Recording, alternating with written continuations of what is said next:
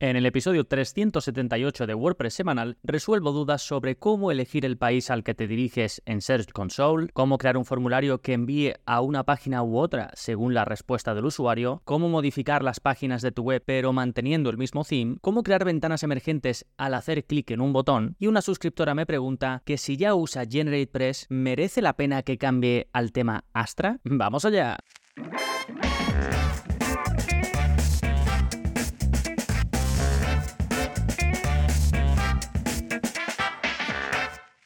Hola, hola, soy Gonzalo Navarro y bienvenidos al episodio 378 de WordPress Semanal, el podcast en el que aprendes a crear y gestionar tus propias webs con WordPress en profundidad. Hoy, como habréis podido intuir por la introducción, tenemos un episodio de preguntas y respuestas, ya sabéis que las saco directamente del soporte que ofrezco a los suscriptores en gonzalonavarro.es. Hago una selección para que los que estáis aquí al otro lado, pues también podáis aprender de soluciones que ya he dado anteriormente a los suscriptores de la membresía. Recuerda que si eres miembro miembro en gonzalonavarro.es, pues tienes acceso a preguntarme las dudas que te vayan surgiendo, como las que vas a escuchar en este episodio, además de a contenidos paso a paso, al grano, directos, sobre cómo crear y gestionar webs con WordPress desde cero a profesional. Más de 75 cursos ya publicados y creciendo, porque sale un nuevo curso cada mes o una renovación de uno existente, vídeos un poquito más avanzados en los que te enseño a modificar tu web a través de código, no tienes que saber desarrollo ni nada, simplemente copias, pegas y lo tienes. Vamos por 300 y pico vídeos ya, porque saco uno nuevo cada semana. Y también, bueno, acceso a la comunidad en Telegram y más sorpresitas que puedes encontrar en tu cuenta cuando te apuntas. ¿sí? Para ello simplemente vas a gonzalonavarro.es y ahí tienes pues todo lo que incluye la suscripción, ya sabéis, sin permanencia, incluso tienes 15 días de garantía si lo pruebas y decides que no quieres seguir, me escribes y te devuelvo el dinero sin preguntas. Todo ello por tan solo 10 euros al mes, así que ni te lo pienses. Bien, te cuento algunas novedades. Por ejemplo, tienes nuevo vídeo de la zona código, en él aprendes a crear un texto animado en el que el texto sale como con un bordecito y se va rellenando la mitad del texto como con una ola, ¿no? En movimiento, un color en movimiento. Queda muy chulo, te puede valer pues para eh, algún título de una página específica o simplemente para que juguetees un poco con esto de las animaciones que voy a empezar a sacar porque ya hay varios de vosotros que me habéis pedido que saque vídeos sobre animaciones con CSS. Entonces, creo que ya tengo alguno publicado de hace tiempo, pero a ver si empiezo a sacar, si os gusta me, me decís y empiezo a sacar distintas animaciones que se pueden hacer con el texto de tu web y un pelín de CSS, ¿no? Así que bueno, lo dejaré enlazado en las notas del episodio. Recuerda que para ir a todo lo que comento, incluso sobre todo que te va a ser de mucha utilidad ver los enlaces que voy a dejar debajo de cada pregunta que responda, porque a lo mejor digo, pues eh, para hacer esto pues tienes un tutorial, puedes ir aquí, ¿no? Pues ahí lo vas a tener todo ordenadito debajo de la pregunta en concreto y así pues es más cómodo para ti. Como digo, para ir a las notas del episodio y ver todo esto, solo tienes que escribir en tu navegador gonzalonavarro.es barra 378, que es el número de este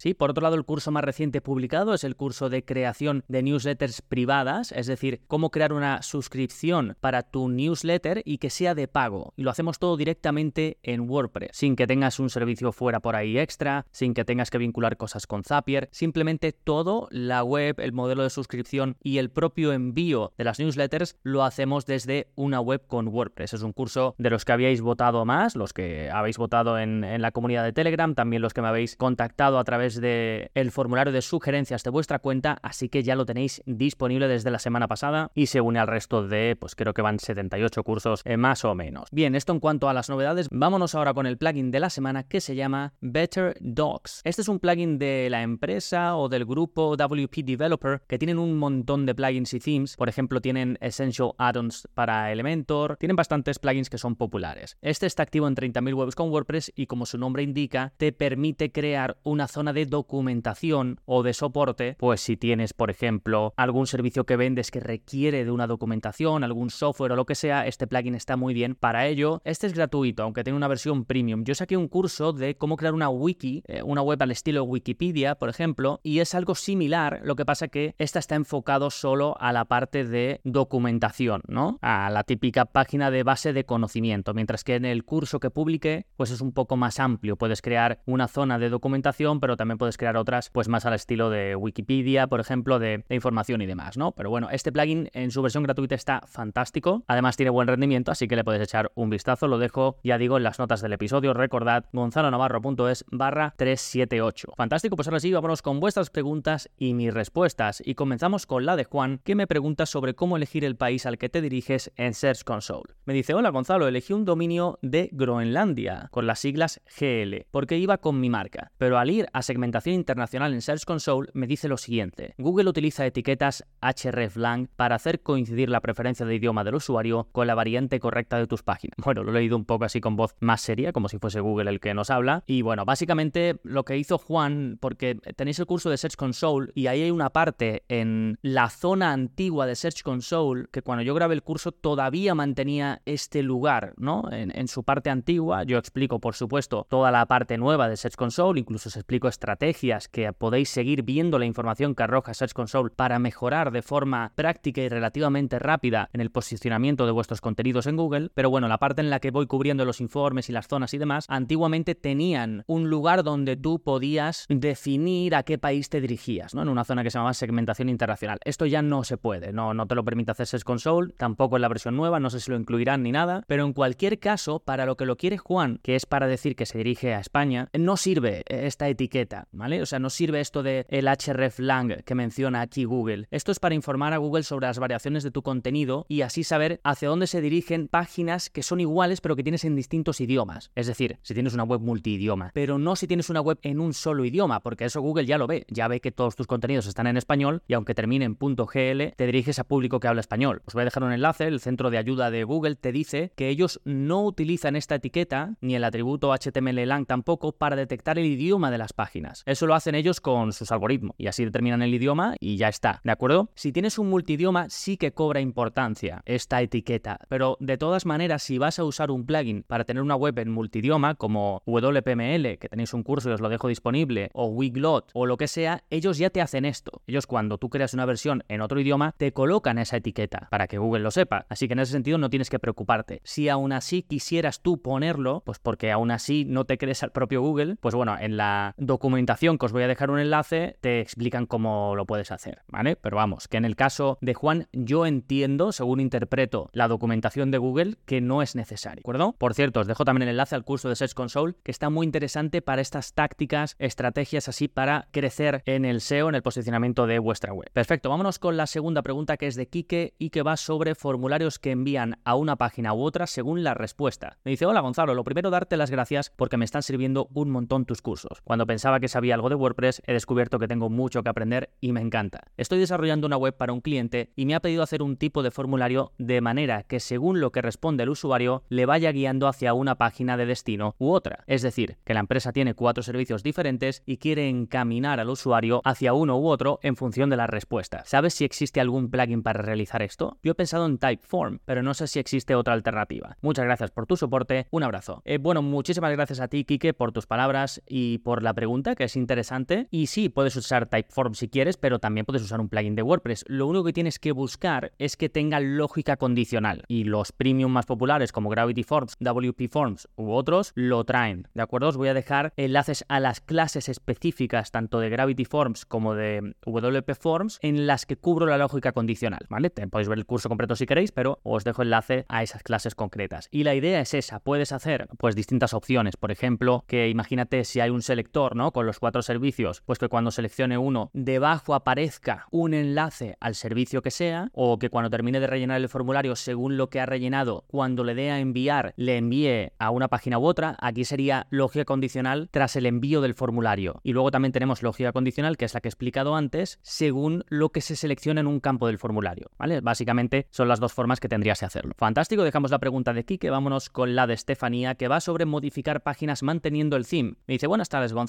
queremos modificar todas las páginas de la web, cambiarlas en su totalidad. ¿Cómo lo harías tú? ¿Conservarías las páginas actuales y harías nuevas para luego redireccionar las viejas? ¿Editarías las páginas eliminando todo el contenido actual? Ahora mismo el contenido que hay es escaso y la idea es mantener el theme pero cambiarlo todo. Modificar las páginas implica dejar la web no operativa hasta que esté todo cambiado, ¿verdad? Lo digo por los enlaces internos. Y si hiciera una redirección 301, ¿tienes algún curso o podcast? No tengo ni idea de cómo se hace. Como lo haré yo y estoy aprendiendo, tienen un poco de miedo. Ya he instalado instalado Plus. Jejeje, gracias. Bueno, Adraft Plus, para el que no lo sepa, es un plugin que te permite hacer copias de seguridad y después volver a la versión anterior. Entonces, como Estefanía tiene un poquito de inseguridad para afrontar este em, trabajillo, pues está bien que sea precavida y aunque tengas mucha seguridad, siempre tenéis que tener una copia antes de hacer un gran cambio. Bueno, eh, básicamente eh, Estefanía, por lo que entiendo yo, quiere hacer un rediseño total de la web manteniendo su theme y va a cambiar no solo el aspecto de las páginas, yo también entiendo que el contenido. A ver, yo por ejemplo lo de las redirecciones, si las URLs están bien, es decir, si las páginas se van a mantener y solo se va a cambiar el contenido de dentro, no hace falta hacer redirección. La redirección solo la tienes que hacer si cambias las URL. Entonces, bueno, os voy a dejar enlaces para cómo hacer redirecciones manualmente con un tutorial que tenéis gratuito y también un episodio que publiqué sobre los mejores plugins para hacer redirecciones, pues que eso, con un plugin en lugar de hacerlo manualmente. Pero ya digo, según lo que entiendo que quiere hacer Estefanía, si se van a mantener las páginas, pero se va a cambiar el aspecto y el contenido, yo no haría redirecciones, salvo que quieras cambiar las URL. Bien, ahora, ¿cómo hacer esta modificación? Por ejemplo, me habla de tener la web pues parada mientras tanto, en cuyo caso, si esto no, no importa, puedes poner la web en modo mantenimiento. Os dejo un vídeo del curso de WordPress intermedio donde lo explico, es muy fácil. Y entonces, mientras está en modo mantenimiento, trabajas en la página tranquilamente, haces todas tus modificaciones y cuando termines, pues la publica. ¿Que no quieres hacer esto? Yo recomendaría dejar la página de momento como está, crear un clon de la web. Os dejo también un vídeo en el que os explico cómo podéis, pues con un par de clics, clonar exactamente la misma web, hacer todas las modificaciones que se necesiten y luego pasar esa web o esa, ese clon a la versión normal, que lo podéis hacer, pues por ejemplo, con el plugin en el que vemos cómo hacerlo en el vídeo que os pongo, si contratáis la versión premium se puede hacer automáticamente y si no queréis pagar la versión premium podéis migrar la web con otro plugin de migración. Sí, hay varias aproximaciones, también la podrías instalar en local, eh, no sé, hay muchas formas de hacerlo, ¿de acuerdo? Entonces os dejo estos enlaces para dependiendo de cómo lo queráis afrontar, si estáis en el mismo caso que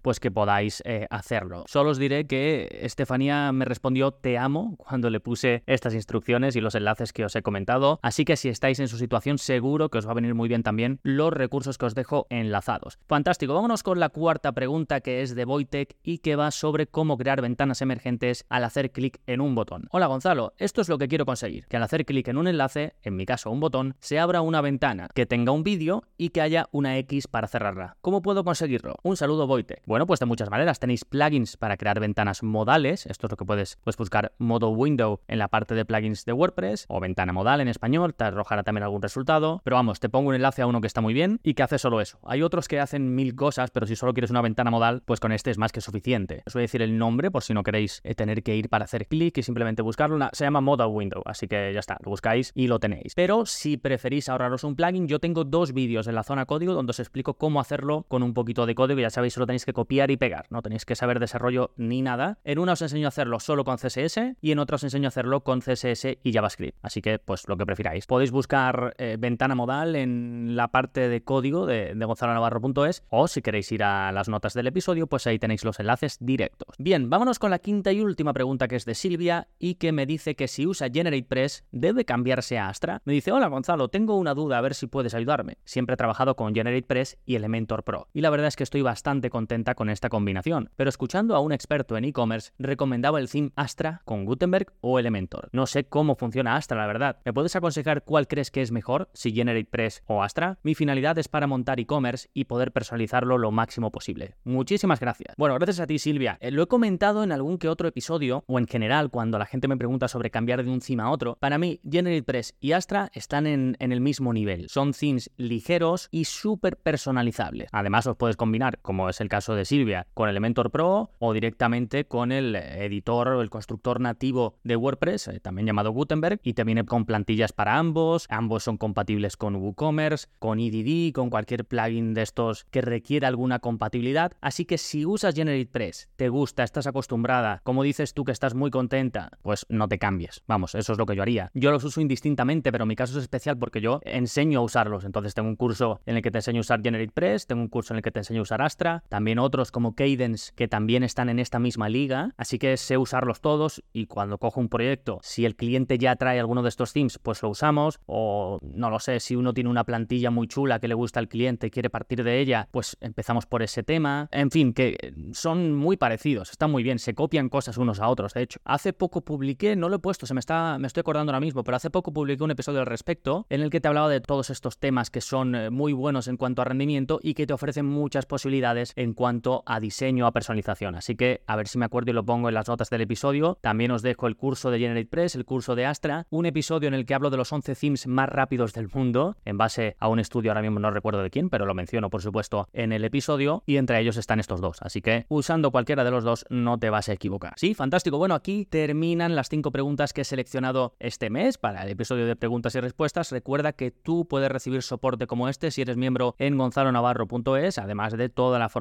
que tienes a tu disposición. Sí, por último, pedirte el favor de siempre, si piensas que este episodio le puede ayudar a alguien, pues te agradecería mucho si puedes compartirlo con esa persona, con un compañero de trabajo, con un amigo, con algún familiar. Y si te ha gustado o has aprendido algo, pues ya sabes que te agradezco mucho si puedes dejar una reseña en Apple Podcast, alguna valoración en Spotify, en iBox, donde sea que escuches el episodio. Si puedes tomar alguna acción para que este podcast llegue a más gente, pues ya sabes que te lo agradezco muchísimo. Nada más por este episodio, nos seguimos escuchando. Adiós. Thank you.